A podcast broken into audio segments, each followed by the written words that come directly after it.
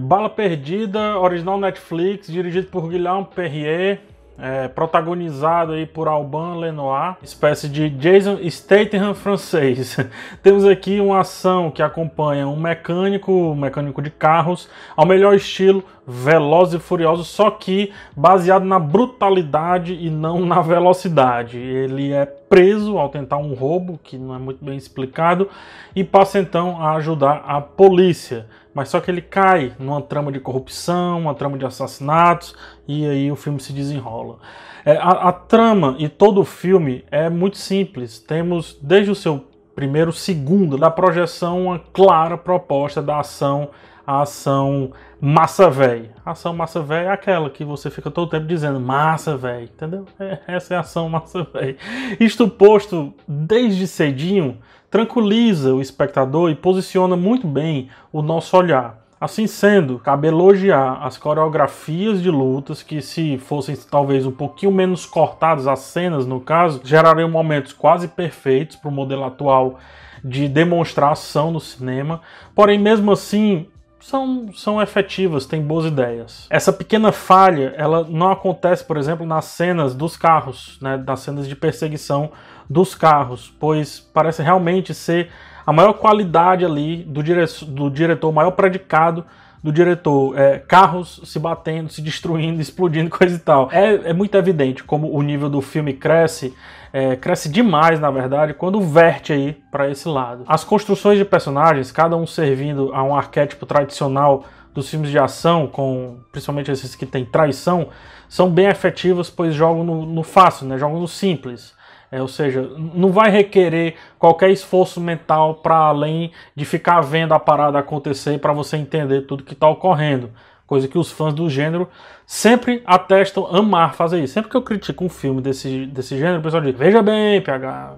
Tá? Então, beleza. Então, como os fãs do gênero não gostam de pensar, esse filme não vai te convidar a pensar. Em alguns momentos, só que muito rapidamente, alguns arquétipos são, são desconstruídos e isso é muito bom. Só que é muito levemente, porque rapidamente eles voltam para o trilho e a receita de bolo é, é bem fácil aí de, de, ser percebida. O lado ruim de utilizar arquétipos tão firmes, além obviamente da, da aparente superficialidade, é aquilo que eu sempre falo, né? Se você contar o número de personagens, você vai saber tudo que está acontecendo ali na trama. Mas o filme deixa bem claro que não se importa com isso, ele confia tanto no seu terço final, mais tanto que preenche ali o segundo ato inteiro com trilhas sonoras, qualquer coisa, as mais óbvias possíveis, é, viradas de 360 graus, ou seja, os personagens eles ficam sempre no mesmo canto, eles, oh, não, eles estão, vão mudar, não, eles estão voltando para o mesmo canto, e obviamente também muita conveniência, que é algo muito comum ao gênero de ação. A pergunta é, faz bem em confiar no seu final? Aí que tá, cara faz muito bem, por incrível que pareça. É galhofa e bem feito ao mesmo tempo. É, tem valor de produção mesmo a partir de uma estética claríssima de filme pequeno, né, de filme para TV. Se a intenção era ver o Lino colocando ali os carros como protagonistas e deixando a conversinha fiada de lado, que não estava levando a nada, isso foi atingido, tenho, tenho que dizer. Por conta do desequilíbrio narrativo, que faz o roteiro ser meio que um sanduíche com pouquíssimo recheio, sobram aí os pães para a gente apreciar, né? O pão de cima e o pão de baixo que compõem o sanduíche.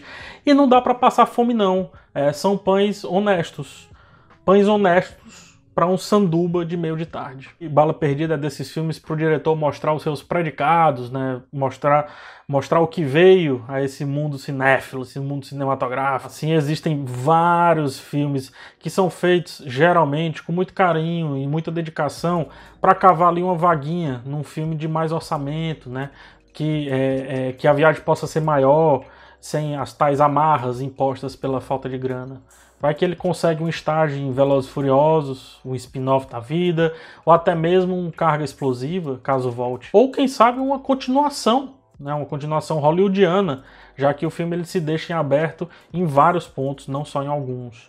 Enfim, é, sei lá, eu sei que há qualidade na ação do texto final do filme, e isso atesta o valor do diretor para esse gênero específico. O, inclusive, o protagonista e as possibilidades de cena de ação que ele sugere nesse sentido de potencial é, também chama atenção. O cara dá, por exemplo, uma tainha e atinge ali o seu inimigo com a cabeça. é, precisa mais do que isso para dizer que ele é realmente o Jason Statham da França? Eu acredito que não. Então coloca os dois juntos que, que vai dar sucesso. Massa Véi por Massa Véi, Bala Perdida termina bem. É uma boa pedida para quem gosta aí desse sub subgênero, né, um gênero abaixo do gênero do cinema de ação, que é esse cinema de ação com carros, com traição, doidão assim, explodindo tudo.